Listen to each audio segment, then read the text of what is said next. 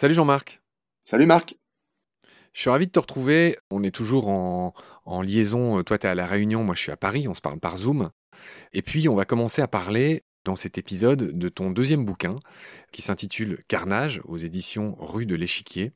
Le sous-titre de ce bouquin, c'est Pour en finir avec l'anthropocentrisme. C'est un très bon sous-titre, hein, journalistiquement. Voilà, tu, annonces la couleur. Et avant de rentrer dans le vif du sujet euh, Jean-Marc, tu as, tu as, peut-être remarqué que j'ai mes petites euh, manigances, mes petites manies. J'aime bien regarder ce qu'il y a autour du livre avant de rentrer dedans.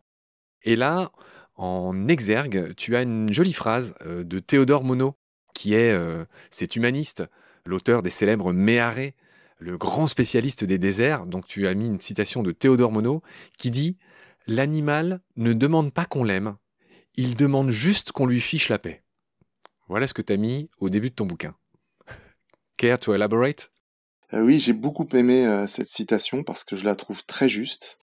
On se sent parfois euh, une relation avec les animaux empreinte de tout un tas de sentiments qui pourraient conduire à, penser que les, animaux ont besoin de cette amitié, de cet amour, de cette considération qu'on leur porterait à certains moments. Or, je pense qu'ils ont surtout besoin aujourd'hui, comme le dit Mono, qu'on leur fiche la paix et qu'on leur laisse de quoi vivre, de la liberté, euh, de l'espace, et qu'on les laisse tout simplement tranquilles. Je crois que c'est l'enjeu du, siècle si on veut parvenir à, quelques résultats. D'accord. Donc là, c'est un peu le, petit moment de sourire de, notre émission qu'on va mettre au début. Cette citation de, Théodore Monod, ça s'appelle une épigraphe, qu'il ne faut pas confondre avec une épigramme, qui est un petit poème satirique. Là, je fais vraiment des trucs un peu euh, niveau euh, Scrabble. Et ne pas confondre non plus avec une épitaphe. Et là, tout le monde sait ce que c'est, c'est ce qu'on met sur le tombeau.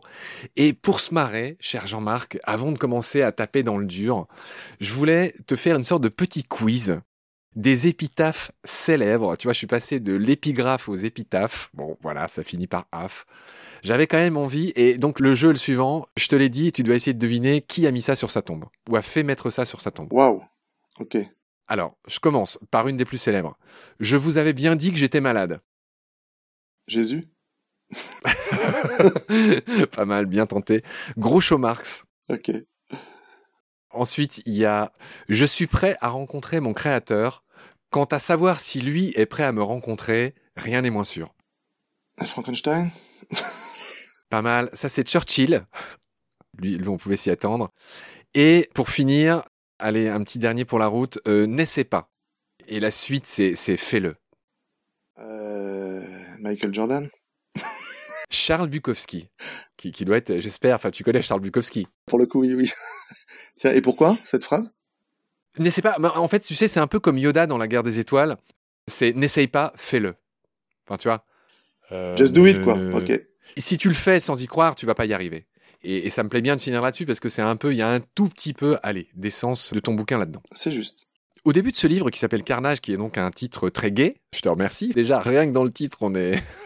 bah, mon éditeur m'en veut un peu parce qu'il pense que c'est euh, peut-être ce qui ralentit euh, la progression de ses ventes. Les gens ont un peu peur de rentrer dedans. je te remercie de cette confidence. Bah, c'est vrai que c'est pas un titre qui incite à la gaieté, mais euh, voilà, on. Il annonce la couleur et je crois qu'il est extrêmement bien choisi au regard de la situation. Ça me fait plaisir ce que tu dis, c'est clair et net. Oui, bah ok. Dans ce bouquin, au début, tu rappelles que l'homme est d'abord un loup pour l'homme, ce que j'avais aussi fait dans les épisodes sur les requins, où c'est absolument déconcertant de constater à quel point les requins sont massacrés, exterminés, craints et haïs, alors qu'ils tuent moins de 10 personnes par an sur Terre. Nous, on en prélève 100 millions, chiffre qui est contesté, mais bon, qu'on voit un peu partout quand même. Toi, au début de ce livre, tu rappelles que l'homme est d'abord un loup pour l'homme. Et il y a quelques chiffres au début que j'ignorais, qui sont glaçants il y a des études qui ont compilé le nombre de morts par siècle depuis le XVIe siècle. Et donc je l'ai dit vite fait, XVIe siècle, 1,6 million de morts, morts dans des conflits, hein, par, des guerres, enfin pas, de morts naturelles évidemment, euh, voilà, donc euh, pour illustrer l'homme est un loup pour l'homme. 17e, 6, ça multiplie euh, quasiment par 5, 6,1. 18e, 7 millions, stabilisation. 19e, ça monte à 20, facteur x3. 20e siècle, 110 millions de morts tués, de morts, euh, bah, dans des guerres, dans des conflits. Voilà ce que tu euh, rappelles au début. Et ensuite, tu enchaînes sur Hobbes, le philosophe Hobbes. Tu rappelles que pour Hobbes, l'homme est un animal naturellement violent. Selon Hobbes, il est possessif, agressif, prédateur et ignorant de toutes les organisations sociales. Voilà ce que tu rappelles au début. Et tu l'opposes à Rousseau, euh, le bon sauvage, etc. Bah, c'est toujours ça, hein, c'est cette opposition nature-culture, euh, essence, existence. euh, que sommes-nous au fond de nous-mêmes euh, Sommes-nous en capacité euh, d'éprouver de de l'empathie, de structurer des sociétés justes, de les faire durer dans le temps? Bon, au rythme des conflits qui se sont développés au fil des siècles, on peut douter de cette capacité à, être raisonnable. On peut en débattre longuement, euh, mais voilà, c'est des choses qui structurent la pensée philosophique depuis des siècles. Et je rappelais effectivement au travers de cette joute philosophique euh, que bah, les chiffres, en revanche, sont implacables et montrent qu'effectivement, euh, nous n'avons cessé de nous entretuer et toujours plus euh, de siècle en siècle, même si euh, ces dernières décennies euh, semblent inverser cette tendance. L'histoire euh, semble donner raison à Hobbes, si on, si on regarde juste les chiffres. Donc de manière assez maligne, tu commençais par l'homme qui est un loup pour l'homme, et ensuite tu donnes les chiffres des animaux. Euh, C'est-à-dire que tu rappelles que euh, pour les animaux, c'est bien pire en termes de massacre, puisqu'il y a 67 milliards d'animaux qui sont tués chaque année euh, sur la planète. 67 millions, euh, 67 milliards, d'animaux, on va dire terrestres, et 1000 milliards de poissons. Ça fait 2 millions d'animaux par minute qui sont tués euh, sur Terre. Et ces chiffres sont uniquement les chiffres disponibles liés à notre alimentation. Ça ne tient pas compte de Voilà. toutes les autres formes de massacres d'animaux sauvages tués euh, par la chasse, euh, par le braconnage, par euh, d'autres formes de décimation, comme par exemple les feux de forêt, que sais-je encore, tout ce qui peut contribuer à, leur nuire et dont nous sommes souvent la cause. Donc là, ça atteint des sommets et sûrement des chiffres qui sont totalement inconcevables à notre esprit humain. C'est pour ça que on utilise parfois le terme supraliminaire pour les, les mentionner. Voilà, c'est inconcevable pour l'esprit humain. C'est tellement grand, c'est des ordres de grandeur qui sont tellement gigantesques qu'on ne peut même pas se représenter ce que ça veut dire. 1000 milliards de poissons, fourchette basse de ce qu'on pêche chaque année, jusqu'à 3000 milliards de poissons chaque année. Voilà, c'est ce qu'on prélève dans les océans. C'est quelque chose d'absolument, euh, bah voilà, incommensurable. En effet, tu dis aussi dans ces préliminaires que le taux d'extinction actuel euh, des espèces euh, animales est 100 à 1000 fois supérieur à tout autre épisode d'extinction de masse précédent. Oui, c'est ce dont s'alarment souvent les scientifiques quand on leur objecte le fait que oui, il y a eu d'autres périodes d'extinction, euh, et puis la vie est revenue, certes, mais actuellement elle est, comme tu l'as rappelé, 100 à 1000 fois plus rapide que dans ces précédents phénomènes d'extinction massive, et ça nous touche directement. Dans Carnage, tu n'y vas pas avec le dos de la main morte, comme j'aime dire. Tu fais une petite précision sémantique. Tu dis qu'on parle souvent d'extinction, mais en fait ce terme ne te convient pas. Tu lui préfères le terme extermination délibérée. Bah, extinction, ça, on a l'impression que c'est quelque chose qui est un peu extérieur à nous-mêmes, qui, qui arrive d'on ne sait où, euh, qui est euh, exogène à notre euh, propre activité, comportement. Or, pas du tout. Cette extinction, elle est du fait exclusif des activités humaines, de notre euh, appétit pour la viande, de notre capacité à puiser euh, des ressources, on va dire animales, euh, partout où elles se trouvent pour différents usages, pas qu'alimentaires d'ailleurs. Et, et donc c'est consciemment que nous organisons cette extermination et que nous la perpétuons chaque année. Oui, c'est vrai, c'est une précision subtile, mais, à laquelle il faut réfléchir. Alors voilà, tu fais des rappels euh, historiques et tu parles notamment de la mégafaune. On avait un peu évoqué ça euh, au cours du dernier épisode, et tu rappelles que dès que l'homme est parvenu quelque part, hein, et ça c'est aussi un constat que fait euh, Yuval Harari dans son bouquin Sapiens, que partout où l'homme est passé, la mégafaune, elle n'a pas duré longtemps.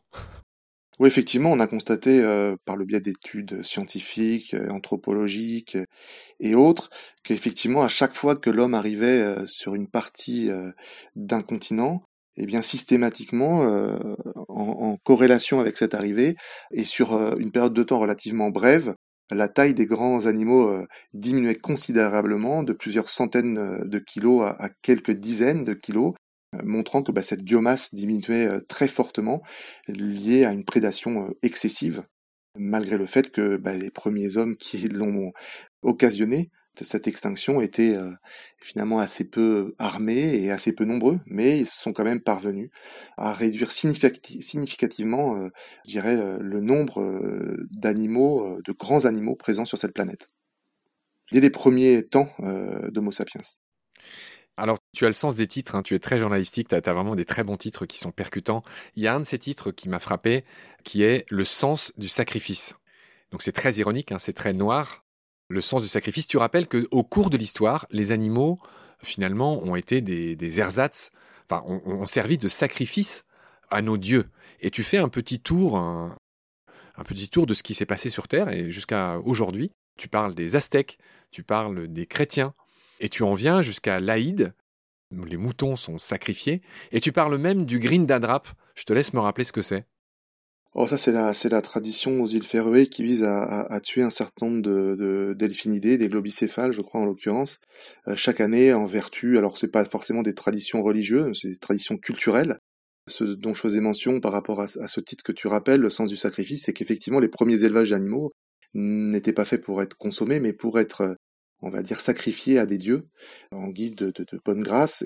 Et euh, finalement, ces habitudes-là, ces traditions se sont perpétuées d'une façon ou d'une autre dans un rapport à l'animal euh, qui n'a pas tellement varié. On les sacrifie plus maintenant pour des dieux ou moins, mais on en fait toujours des, traditions religieuses comme l'Aïd ou, effectivement l'agneau pascal qui euh, bah, contribuent à tuer des centaines de milliers d'animaux chaque année.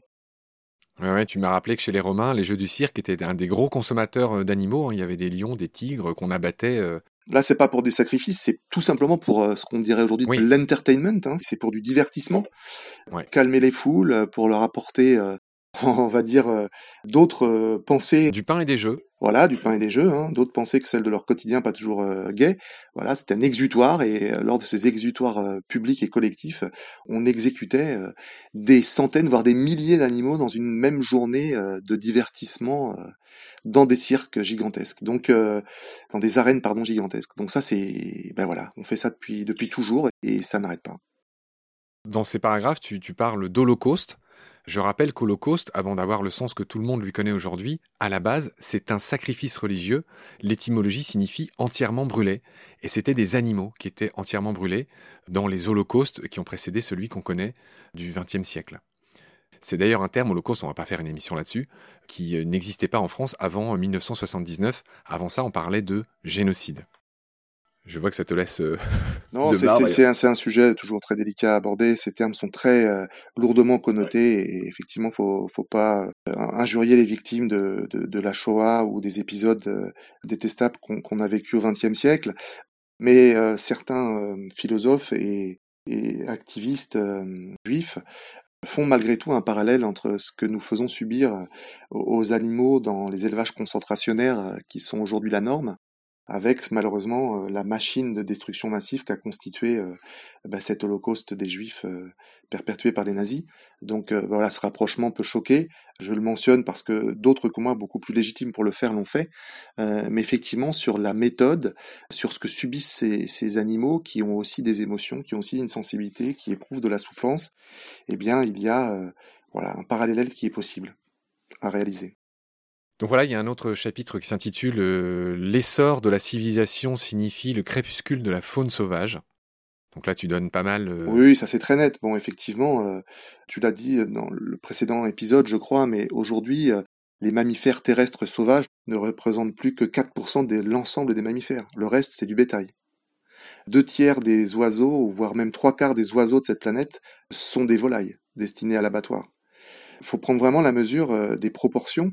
La biomasse qui était, euh, il y a 10 000 ans, constituée exclusivement ou quasi exclusivement euh, d'animaux sauvages, l'homme et ses quelques animaux domestiques ne représentant quelques pouillèmes de cette biomasse générale, la proportion s'est totalement inversée puisque aujourd'hui 96% de la biomasse, on va dire animale vivante, ce sont les hommes et le bétail, euh, en tout cas tous les animaux d'élevage élevés pour être consommés, alors que 4%, bah, c'est le reste des animaux sauvages, en tout cas terrestres, sur cette planète. Donc euh, on voit bien qu'on a totalement euh, éradiqué, décimé, massacré la vie sauvage au profit d'une vie domestiquée, asservie, dont le seul à venir est, celui d'un abattoir, d'un abattage pardon précoce, qui sert à des besoins alimentaires qui sont tout à fait dispensables par ailleurs. On y reviendra, j'imagine. Tu dis que la domestication est une sauvagerie. Tu parles de zootechnie, tu parles de ces êtres qu'on a créés au fil des générations, la, génétique, tu parles des animaux de rente, pour que ces animaux fitent nos besoins, pour qu'ils conviennent à nos besoins. Absolument, ça c'est notamment Valérie euh, Chansigo, euh, une chercheuse qui a beaucoup travaillé sur euh, bah, l'histoire de la domestication, et elle rappelle bien dans son dernier ouvrage, qui s'appelle d'ailleurs Histoire de la domestication, que finalement nous avons modelé, transformé, sélectionné les animaux pour qu'ils satisfassent nos besoins à savoir plus de chair, plus de productivité de lait, euh, moins d'agressivité, une taille plus importante. Voilà, tout ça pour satisfaire des besoins euh, qui étaient exclusivement les nôtres, indépendamment euh, des intérêts que ces animaux pouvaient avoir. Ce sont devenus des machines qui n'ont même plus finalement des machines à produire de la protéine, mais qui n'ont même plus finalement d'habitat. Si on libère des porcs ou aujourd'hui des volailles, où vont-elles aller? Elles ne seraient même plus adaptées à, ces formes de vie à l'extérieur des enclos. On en a fait des monstres d'une certaine façon, et c'est absolument effrayant. On va reprendre une petite bouffée d'oxygène, mais malheureusement la, la, suite n'est guère plus gaie puisque le chapitre d'après c'est animaux esclaves. Donc là, tu parles ben, des ânes, des chameaux, des buffles, des mulets, et tu euh, ouvres cette page euh, qui, concerne les animaux qui ont été euh, sacrifiés sur les champs de bataille. On parle beaucoup des morts des, différentes guerres, des morts hommes, mais il y a 11 millions de chevaux, tu le rappelles, qui sont morts pendant la Première Guerre mondiale, 400 000 chiens, 200 000 pigeons qui ont été tués dans la folie des hommes, alors que clairement, ils n'avaient rien à voir avec tout ça. Et oui, oui, hein, ça, ça, ça, nous ramène à la phrase de Théodore Monod. Hein, euh, ils auraient mieux aimé être euh, tranquilles, qu'on les laisse euh, dans leur coin, mais ils ont été embarqués dans nos, dans nos folies.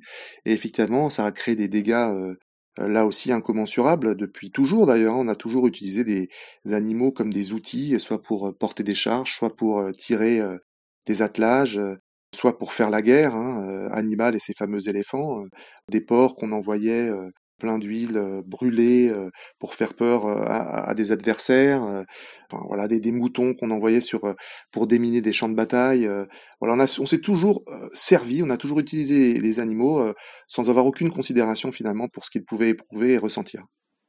C'est assez complet ton tour d'horizon puisque tu parles de ces dauphins qui ont été dressés par la Navy états-unienne dans les années 60 pour aller soit poser des mines, soit en repérer. Et tu parles même de ce qu'on fait en France, c'est-à-dire que l'armée française entraîne des aigles à détruire des drones. C'est quelque chose que j'ai dit dans l'émission consacrée aux rapaces d'ailleurs, et tu le rappelles dans ton bouquin. Oui, c'est toujours la même logique qui prévaut. On utilise les animaux, euh, on n'a aucune considération pour leur valeur intrinsèque, pour leur droit à l'existence, et puis pour euh, tout ce qu'ils peuvent éprouver comme, euh, comme émotions négatives au travers des expériences qu'on leur fait subir. Évidemment, on ne parle pas là euh, des expérimentations, euh, on va dire médicales, euh, qui sont parfois atroces et qui ont toujours cours sur des millions d'animaux chaque année. Y compris des singes, des macaques à qui on fait respirer du CO2 Y compris des macaques, y compris des souris, évidemment, dans beaucoup de laboratoires. Pas toujours d'ailleurs à bon escient, puisqu'il est avéré qu'on pourrait avoir des alternatives à ces pratiques, mais elles perdurent. Euh, Jean-Marc, il y a un, aspect de, ton livre dans lequel tu parles de quelque chose de moins connu, dans le chapitre qui s'intitule La bétaïsation du sauvage. Euh, tu parles de quelque chose, euh, voilà, qui qu'on découvre, enfin que le grand public découvre seulement ces dernières années. Je veux évoquer le canned hunting, c'est-à-dire la chasse en boîte. C'est ça que ça veut dire.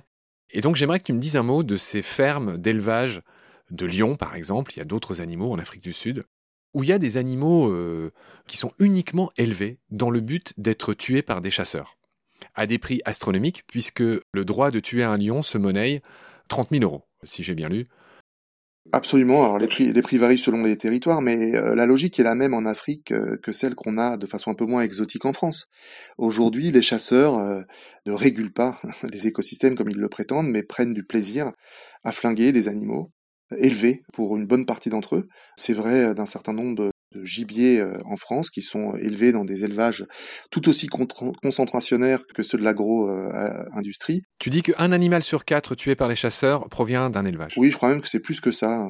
Si les dernières infos dont je bénéficie euh, sont exactes, mais effectivement, c'est des proportions assez importantes. Et le canned hunting dont tu fais mention en Afrique, eh bien, c'est effectivement, en ce qui concerne les lions par exemple, c'est les élever derrière des enclos, prétendre que les lionceaux qu'on a de cette façon ont été trouvés, les faire caresser à des prix élevés par des touristes qui ont le sentiment de faire une bonne action en les cajolant, ensuite de les lâcher lorsqu'ils soient un peu plus grands euh, dans des enclos toujours pour que des, chasse, des chasseurs euh, au trophée puissent les buter, puis ensuite leur vendre le trophée pour qu'ils puissent être exportés chez eux, et puis les os on s'en servira pour les donner euh, ou les vendre plus exactement aux Chinois qui en feront des ingrédients de leur, leur fameuse pharmacopée. Voilà, donc euh, tout est tout est bon dans le lion, hein, si j'ose dire, en Afrique, et ça bah, suscite des logiques industrielles d'élevage, comme on en voit ici euh, pour l'agroalimentaire. Donc euh, notre imagination en matière d'exploitation animale semble être sans borne. Elle se poursuit d'ailleurs en Afrique du Sud sur tout un tas d'espèces jusqu'à présent sauvages, mais qu'on va élever pour leur viande, comme les zèbres ou d'autres espèces qu'on n'imaginait pas être destinées à ces pratiques consommatoires. Donc dans ton bouquin, tu dis que le can hunting, c'est 160 fermes en Afrique du Sud et qu'il y aurait aujourd'hui 10 fois plus de lions en cage qu'en liberté. De toute façon, il en reste plus des hein, des lions. Ouais, c'est vrai aussi pour les tigres, hein, euh, qui sont eux plus utilisés pour du divertissement. Euh, il y a une espèce de folie du tigre euh, d'appartements aux États-Unis, au Pakistan notamment, enfin des trucs de fou.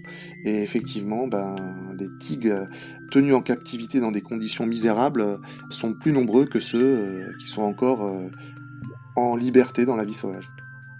Ok Jean-Marc, bon, tout ce qu'on brasse n'est pas très gai, mais on va s'arrêter là pour le deuxième épisode. Je te retrouve très vite pour la suite. Salut. Salut Marc.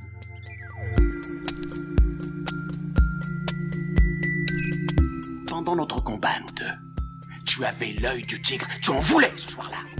Il faut que tu retrouves ça maintenant. Et la seule façon, c'est de recommencer au commencement. Tu vois ce que je veux dire?